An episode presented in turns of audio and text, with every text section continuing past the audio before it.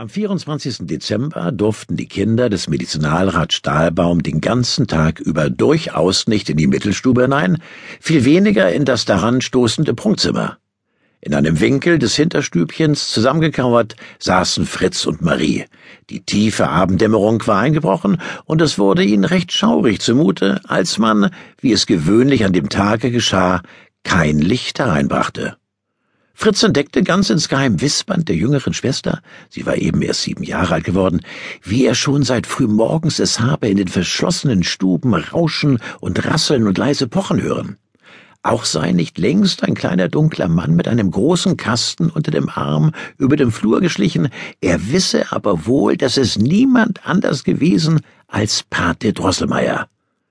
Da schlug Marie die kleinen Händchen vor Freude zusammen und rief, Ach, was wird nur Pate Drosselmeier für uns Schönes gemacht haben?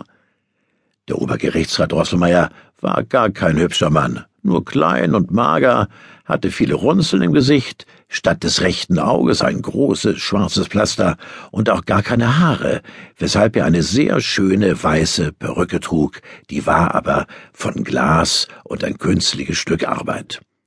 Überhaupt war der Pate selbst auch ein sehr künstlicher Mann, der sich sogar auf Uhren verstand und selbst welche machen konnte.